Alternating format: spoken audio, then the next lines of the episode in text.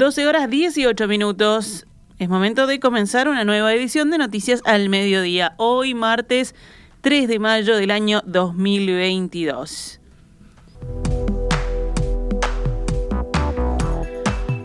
Vamos con la información. El Senado está ahora en sesión plenaria discutiendo el proyecto que solicita al Poder Ejecutivo que exonere de IVA por un plazo de seis meses una veintena de productos integrales de la canasta básica. Este proyecto fue presentado por el senador de Cabildo Abierto, Guido Manini Ríos, y pide a Presidencia que remita al Parlamento una iniciativa por la cual se exonere de tal impuesto a los siguientes productos: harina, azúcar, fideos, arroz, aceite, sal, polenta, pulpa de tomate, lentejas, porotos, leche en polvo, huevos, cocoa, café, avena, carnes vacunas. Habla de los cortes de paleta, osobuco, falda y picada, pollo, carne de cerdo y pan flauta o galleta de campaña. También establece que deberán considerarse en este listado los productos equivalentes para celíacos y diabéticos. El senador Frente Amplista, Alejandro Sánchez, dijo que para votar la propuesta consultó con sus asesores para ver si era posible y viable tomar la medida. Al mismo tiempo, dijo que imagina que los senadores del oficialismo realizaron lo propio y que al votar a favor esto no es un saludo a la bandera, sino que el Ministerio de Economía y Finanzas actuará en consecuencia. El sistema político uruguayo, si el Pleno del Senado de la República, si todas las bancadas que componen este Senado de la República le están diciendo baje el IVA a 19 productos, imagino que la ministra de Economía y Finanzas está redactando el proyecto de ley. De lo contrario, tendríamos a la ministra de Economía y Finanzas haciendo caso omiso de lo que le dice el Parlamento de la República. Cambiamos de tema, pero seguimos en el Senado. En respuesta al incidente causado por el canciller de Turquía en la visita oficial a Montevideo, hoy el Senado resolvió postergar la votación de la venia del embajador uruguayo ante ese país, Hugo Cairús. El tema fue remitido nuevamente a la Comisión de Asuntos Internacionales. El asunto será abordado durante la comparecencia del canciller Francisco Bustillo los próximos días en esa comisión.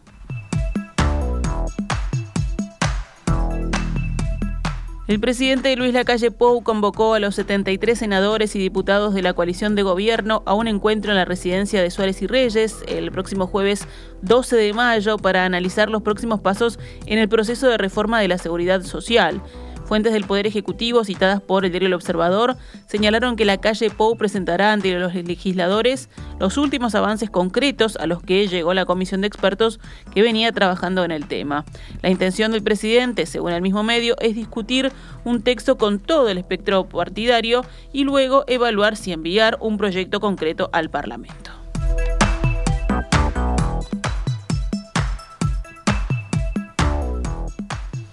Otros temas del panorama nacional. El ministro de Relaciones Exteriores, Francisco Bustillo, recibe hoy en el Palacio Santos a su par de Brasil, Carlos Alberto Franco Franza.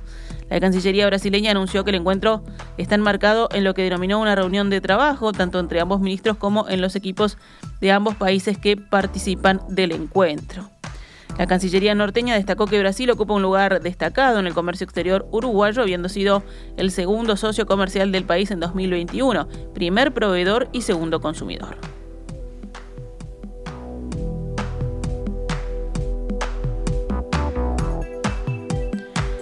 Este 2 de mayo entró en vigencia la normativa que obliga a las empresas a implementar servicios de prevención y salud en el trabajo, luego de que el Ministerio de Trabajo y Seguridad Social aplazara por seis meses la puesta en marcha del decreto 381-021 en noviembre del año pasado.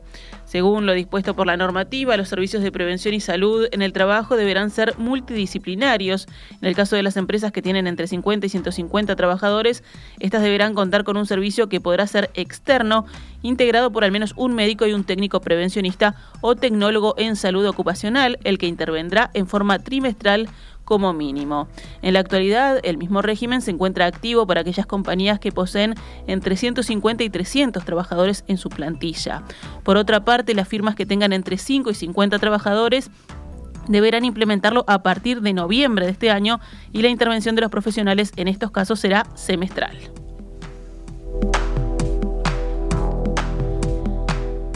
La Federación de Trabajadores de ANCAP, FANCAP, determinó extender las medidas de reclamo por el despido de dos funcionarios. Los trabajadores despedidos eran tripulantes del buque Malva H, que era alquilado por ANCAP a un armador extranjero y fue devuelto el año pasado.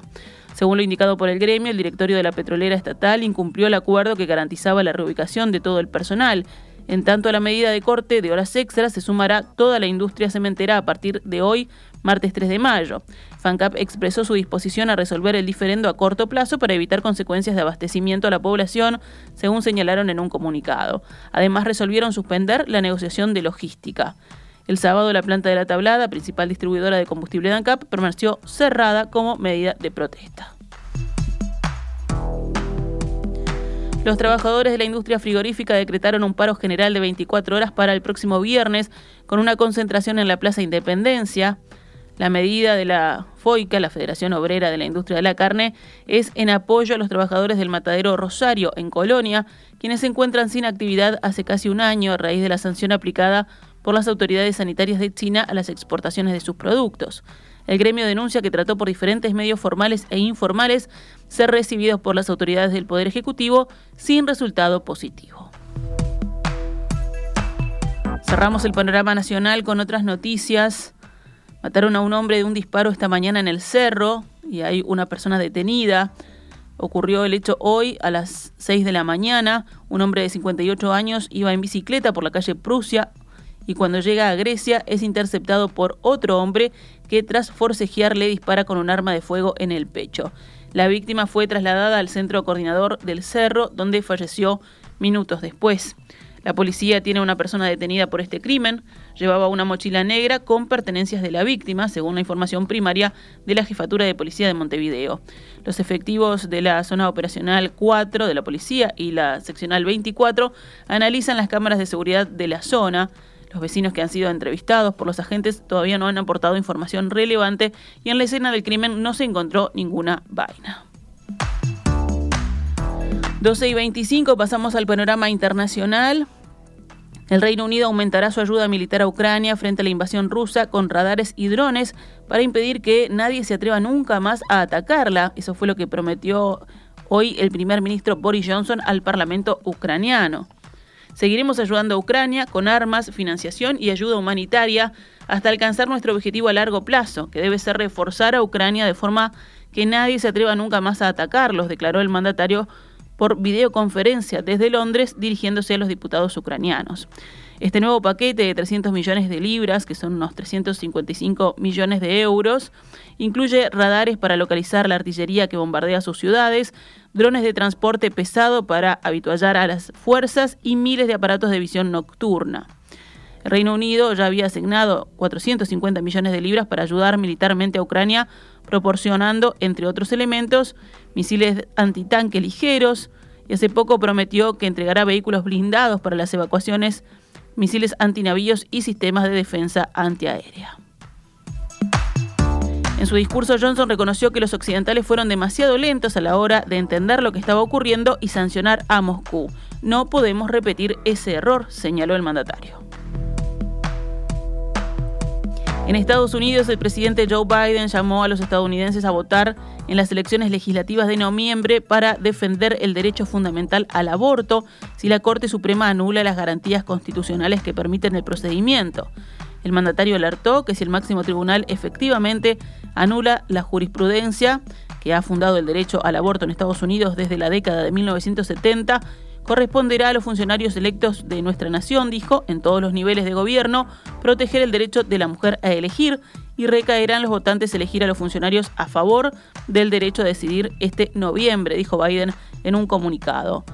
En ese caso, el mandatario dijo que trabajará para aprobar y convertir en ley una legislación semejante, pero reconoció la realidad de que las condiciones no son las adecuadas, con un Senado dividido por igual entre demócratas y republicanos. A nivel federal necesitaremos más senadores a favor del derecho a decidir y una mayoría a favor del derecho a decidir en la Cámara para adoptar una ley que garantice el derecho al aborto en caso de que la Corte Suprema lo anule. Finalmente, la Organización Mundial de la Salud sigue recibiendo decenas de informes sobre casos de una misteriosa hepatitis que afecta a los niños y ha registrado hasta ahora unos 230 casos en el mundo entero, según indica la institución. Hasta el primero de mayo se ha señalado a la OMS 228 casos en 209 países y otros 50 están investigándose, dijo el portavoz de la OMS, Tarik Yazarevic, a los periodistas en Ginebra. La mayoría de los casos se registra en Europa, sobre todo en el Reino Unido. Indonesia informó hoy de la muerte en Yakarta de tres niños a causa de una enfermedad hepática de origen desconocido que se suman al deceso de un menor reportado recientemente por la Organización Panamericana de la Salud. Esta hepatitis produce ictericia, diarrea, vómitos y dolores abdominales. El origen de la misma sigue siendo un misterio. Deportes, Nacional juega esta noche en La Plata por la cuarta fecha del total de seis de la fase de grupos de la Copa Libertadores. El encuentro será Estudiantes Nacional a las 21 y 30 horas. Los otros equipos del grupo, Bragantino y Vélez, se enfrentarán el próximo jueves. Estudiantes lidera actualmente con siete unidades. Bragantino y Nacional tienen cuatro, pero el equipo brasileño cuenta con un gol más de diferencia que el tricolor, mientras que Vélez marcha último con un solo punto. Y en básquetbol, Urupan ganó y forzó un quinto y definitivo partido para definir su serie clasificatoria a semifinales de la liga. Venció a Trujillo 97-84. Esta noche Biguá tiene su primera chance de definir su serie. El encuentro será Olimpia Biguá a las 21.15 en cancha de La Reborges. Esta es Radio Mundo, 1170 AM. La radio!